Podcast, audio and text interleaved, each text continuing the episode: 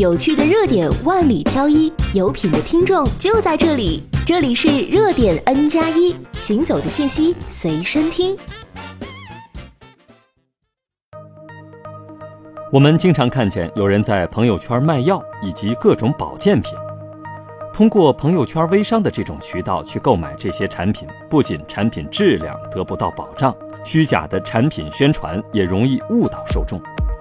还想着朋友圈里刷屏卖药，以后不再允许这样的操作了。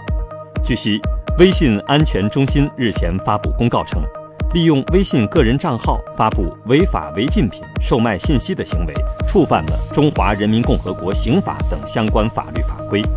微信安全团队将对违法违规行为进行坚决处理，严厉打击。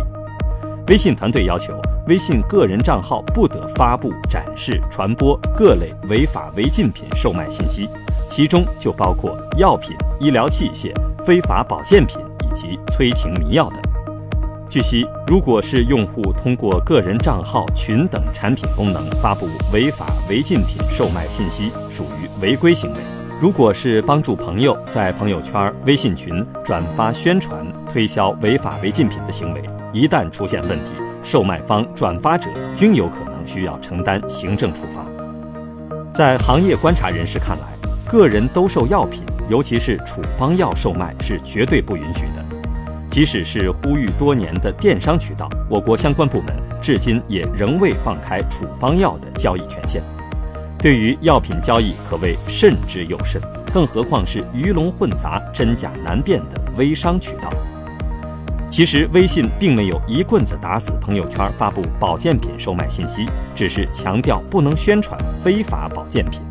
有观察人士认为，实际上严管微商渠道发售保健品情况很有必要。